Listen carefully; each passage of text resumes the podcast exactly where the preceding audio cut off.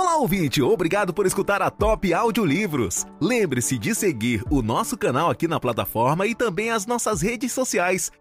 Preparamos um gráfico do livro com as principais ideias e sacadas do autor. Clique agora no link gráfico do livro na descrição e tenha acesso ao material ilustrado com passos simples e fáceis para você saber tudo sobre o livro em minutos. Hábitos atômicos. Um método fácil e comprovado de criar bons hábitos e se livrar dos maus por James Clear. O grande e daí. Para alcançar maior sucesso em qualquer campo, devemos quebrar maus hábitos e construir bons. Neste livro, James Clear baseia-se em insights das ciências cognitivas e comportamentais para fornecer um poderoso plano passo a passo que pode ajudá-lo a criar melhores hábitos em qualquer área da vida. Hábitos atômicos: o poder do lucro de 1%. Hábitos atômicos são pequenas rotinas e comportamentos que se complementam para multiplicar resultados ao longo do tempo. Tendemos a priorizar grandes avanços em vez de pequenas melhorias. No entanto, são essas pequenas decisões e ações diárias que realmente importam. Se você melhora 1% por dia, não melhora apenas 365% ou 3,7 vezes em um ano. Devido ao efeito composto, você realmente se torna 37 vezes melhor.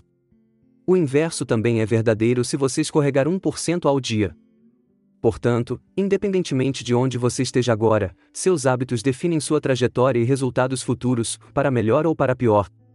Por mais de 100 anos, a partir de 1908, o ciclismo britânico desfrutou de um sucesso internacional nominal. Em 2003, Dave Brailsford tornou-se seu diretor interino. Ele transformou os resultados da equipe por meio de um programa de mudança de 1%, desde redesenhar roupas de corrida à bicicleta até experimentar géis de massagem e colchões a travesseiros para melhorar o sono. A equipe britânica conquistou 60% de todas as medalhas de ouro disponíveis nas Olimpíadas de Pequim 2008, depois estabeleceu nove recordes olímpicos e sete recordes mundiais nos Jogos de Londres 2012. Entre 2007 e 2017, conquistou 178 campeonatos mundiais e 66 medalhas de ouro olímpicas e paralímpicas, conquistando uma das carreiras de maior sucesso da história do ciclismo. Tudo isso veio de mudanças incrementais de 1%. Jogando o efeito composto. Hábitos são difíceis de mudar parcialmente porque levam muito tempo para oferecer resultados visíveis. Por exemplo, você não ficará milionário depois de economizar dinheiro por seis meses e ainda estará fora de forma depois de ir à academia por três dias. Muitas vezes, fazemos algumas mudanças, não vemos resultados e rapidamente voltamos às nossas velhas rotinas. Para uma composição positiva máxima, você deve manter suas ações e hábitos diários por tempo suficiente para cruzar o planalto do potencial latente. Um cubo de gelo em uma mesa parece o mesmo quando a temperatura sobe de 25 para 31 graus Fahrenheit. Mas a 32 graus, de repente você vê sinais visíveis do derretimento do gelo. Da mesma forma, o bambu pode atingir até 90 pés em seis semanas depois de desenvolver silenciosamente raízes no subsolo por cinco anos. É o mesmo com bons hábitos, você pode não ver resultados por um tempo e, então, um dia, de repente, começará a haver um crescimento exponencial. A chave é continuar até chegar a esse ponto de inflexão. Efeito mudanças de comportamento em três níveis. Existem três níveis principais de mudança: resultado, processo e identidade. Embora todos os três sejam importantes, a melhor maneira de mudar seus hábitos é de dentro para fora, ou seja, concentre-se na pessoa que você deseja se tornar e não nos resultados que deseja alcançar. Concentrar-se apenas em resultados ou metas, por exemplo, peso-alvo, grandes lucros ou negócios, não garante o sucesso e pode até criar problemas. As metas podem reduzir a felicidade porque, se não atingirmos a meta, pensaremos que falhamos, mesmo tendo percorrido um longo caminho. Quando alcançamos nossos objetivos, tendemos a relaxar e quebrar nossos bons hábitos, criando um efeito ioiô que prejudica o progresso a longo prazo. Quando nos concentramos nos resultados, também tendemos a abordar os sintomas em vez das causas. Por exemplo, você pode limpar um quarto bagunçado, mas ele ficará bagunçado rapidamente se você não mudar seus hábitos. A mudança de longo prazo deve ser sustentada no nível dos sistemas. Com os sistemas certos, os resultados aparecerão por conta própria. Especificamente, os hábitos são formados e reforçados através de um ciclo de feedback constante, sugestão, desejo, resposta, recompensa. A chave para a transformação de hábitos é criar um sistema que melhore constantemente esse ciclo de feedback, elaborado na próxima sessão. A fonte mais poderosa de mudança habitual está no nível da identidade. Sua identidade e seus hábitos reforçam um ao outro. Seu senso de identidade molda o que você faz, o que, por sua vez, reforça como você se vê. Alguém que rejeita um cigarro como meta pode dizer: Não, obrigado, estou tentando parar, enquanto alguém que o rejeita como parte de sua identidade pode dizer: Não, obrigado, não sou fumante. Você pode começar um hábito por motivação de curto prazo, mas só vai se manter com ele se isso se tornar parte de quem você é. Não basta ler um livro ou ter uma rotina de leitura, tornar-se um leitor. Não apenas corra uma maratona ou faça exercícios regularmente, tornar-se um corredor. Para alcançar seu potencial, continue expandindo e elevando sua identidade. Mude seus hábitos, o que você faz, para moldar sua identidade, quem você é. O ciclo de hábitos: quatro passos para construir melhores hábitos. Hábitos são atalhos mentais para nos ajudar a resolver problemas, ou seja, para conseguir algo que queremos ou evitar algo que não queremos. Especificamente, existem quatro partes para a formação de hábitos: a deixa, um, por exemplo, telefone tocando quando uma mensagem chega, desperta um desejo, um, por exemplo, o desejo de saber o que está na mensagem, que aciona uma resposta, um, por exemplo, você pega o telefone e lê a mensagem, que traz uma recompensa, um, por exemplo, você sabe o que está na mensagem.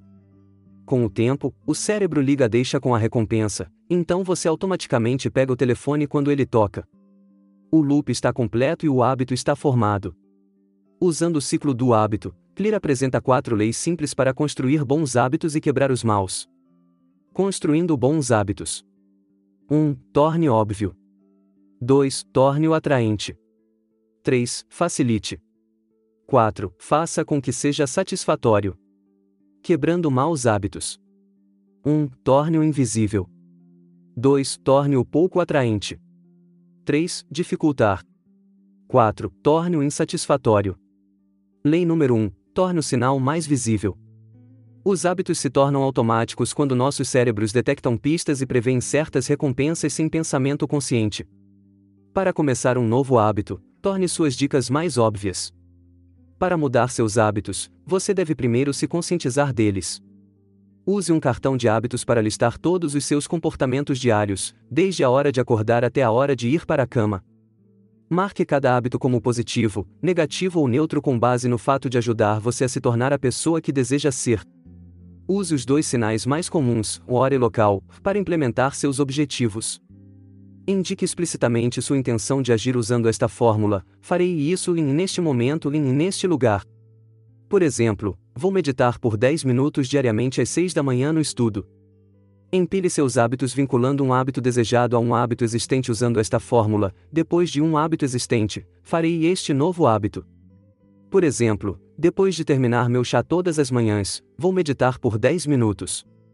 Você pode acumular vários hábitos, por exemplo, após terminar seu chá, você meditará por 10 minutos, após o qual planejará suas tarefas diárias, após o que começará a fazer a tarefa principal, isso cria uma cadeia de hábitos com os quais é provável que você se mantenha. É vital escolher o sinal correto como gatilho.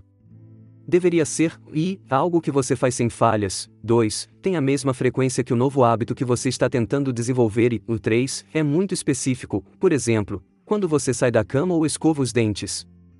Projete seu ambiente para moldar seu comportamento. Nosso ambiente influencia nosso comportamento mais do que nossa força de vontade e a motivação, por exemplo. Os compradores tendem a comprar itens, que são colocados ao nível dos olhos e ao alcance do braço. Para criar um hábito, redesenhe seu trabalho à casa para e tornar os sinais dos hábitos desejados mais visíveis, em 2, tornar os sinais dos maus hábitos invisíveis. Por exemplo, se você quiser incentivar seus funcionários a beber mais água, esconda o refrigerante na geladeira e coloque água em todo o escritório e refeitório. Considere seu relacionamento com objetos em seu ambiente, por exemplo. Se o sofá é o seu lugar para relaxar enquanto assiste TV, será difícil começar ali um hábito relacionado ao trabalho. Vincule seus hábitos ao meio ambiente tenha locais únicos para diferentes hábitos, por exemplo, trabalho, relaxamento, relacionamentos. Uma vez que um hábito é formado, é difícil esquecê-lo. Uma vez que você está exposto ao sinal, você tende a cair no hábito. Portanto, a melhor maneira de quebrar um mau hábito não é através do autocontrole, mas eliminando a tentação. reduza sua exposição às dicas que desencadeiam esses maus hábitos, por exemplo. Se o telefone o distrair do trabalho, coloque-o em uma sala diferente. Lei número 2: torne o hábito atraente. Só agimos quando esperamos que isso produza uma recompensa. Quanto mais gratificante for a ação, mais a repetiremos, até que se torne um hábito que realizamos automático ou inconscientemente. Assim, para formar bons hábitos, precisamos torná-los mais atraentes. A dopamina é um hormônio neurotransmissor que afeta nossos níveis de motivação.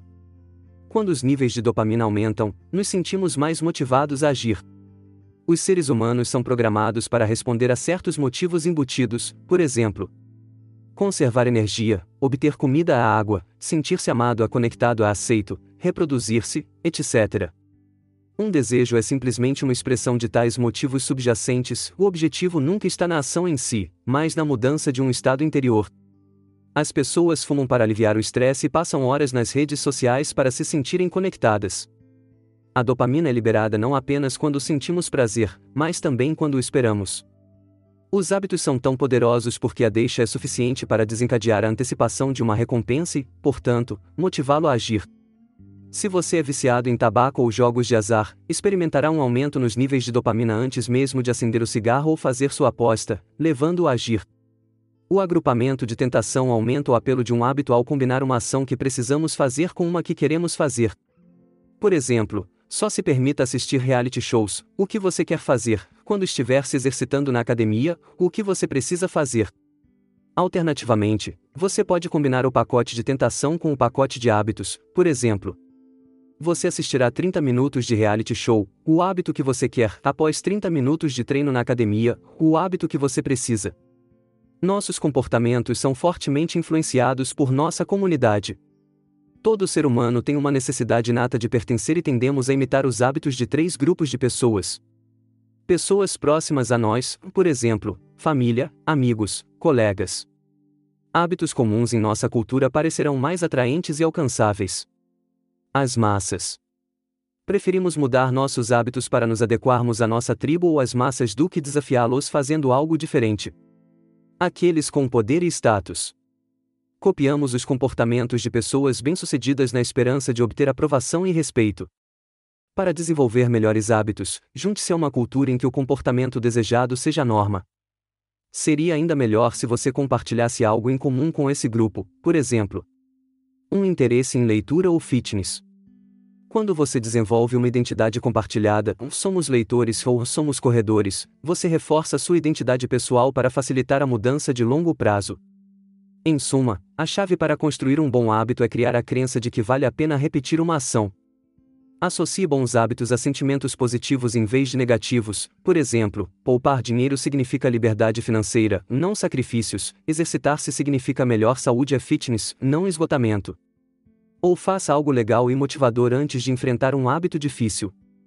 Por outro lado, se você quiser quebrar um mau hábito, acentue os negativos e os sentimentos ruins para tornar o hábito pouco atraente. Lei número 3: Facilite os passos. Quanto mais você pratica algo, melhor você fica e mais fácil parece. A melhor maneira de desenvolver um hábito é praticá-lo, e a melhor maneira de começar a praticá-lo é torná-lo fácil.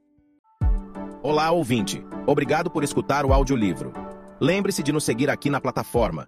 Prepare-se para dominar o livro em questão de minutos. Apresentamos o gráfico do livro, um conteúdo com todas as principais sacadas do autor à sua disposição prontas para impulsionar seu conhecimento. Clique no link, gráfico do livro, na descrição e tenha acesso a um material ilustrado com passos simples e fáceis, para você saber tudo sobre o livro em questão de minutos.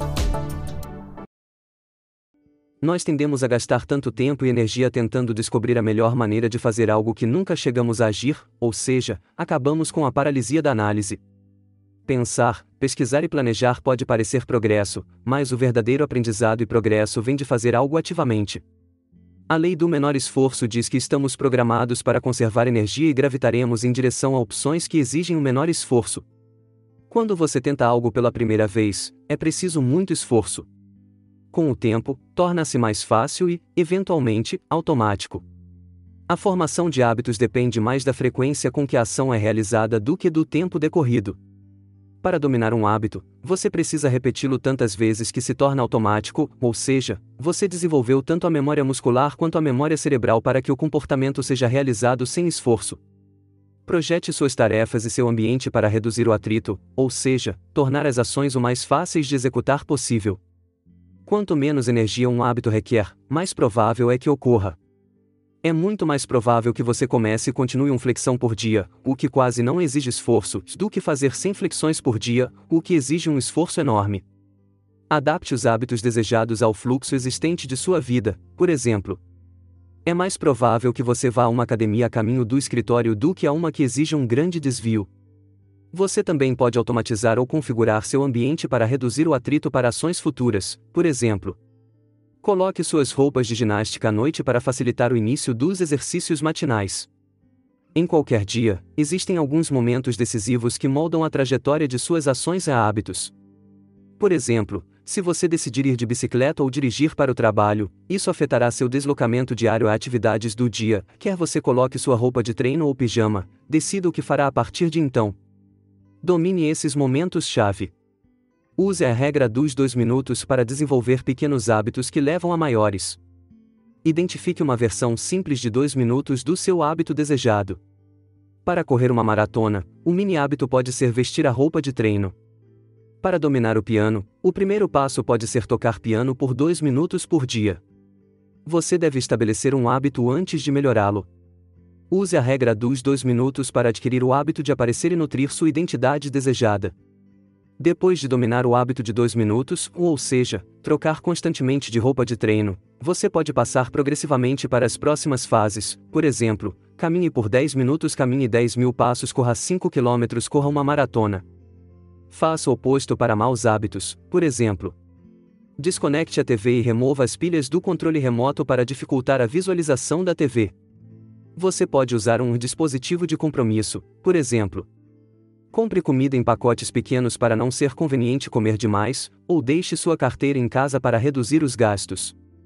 Idealmente, tome ações únicas que tornem os maus hábitos quase impossíveis, por exemplo. Substitua todos os seus pratos grandes por pequenos para comer menos ou configure uma transferência bancária automática para o seu plano de poupança. Lei número 4. Crie satisfação instantânea. As leis hashtag 1, 3 encorajam você a agir uma vez, a lei número 4 fecha o ciclo do hábito para decidir se você repetirá a ação. Basicamente, as ações que entregam recompensas instantâneas serão repetidas, aqueles que entregam punições instantâneas serão evitados. Logicamente, a maioria de nós sabe o valor da gratificação atrasada. No entanto, nossos cérebros naturalmente buscam gratificação instantânea, dá mais valor a uma recompensa final agora do que a uma recompensa potencial no futuro. Maus hábitos, por exemplo, fumar, comer demais, sexo desprotegido, persistem porque os resultados imediatos são bons, enquanto os bons hábitos são difíceis de formar porque os resultados imediatos são ruins, por exemplo, trocar o chocolate por uma salada. As empresas aproveitam essa necessidade de gratificação instantânea. Os sabores de menta na pasta de dente não são adicionados para deixar os dentes mais limpos, mas para deixar a boca limpa e fresca, proporcionando uma experiência satisfatória ao escovar os dentes. Use essa tendência a seu favor, dando a si mesmo uma recompensa imediata toda vez que, e, completar um bom hábito ou, um 2, evitar um mau hábito.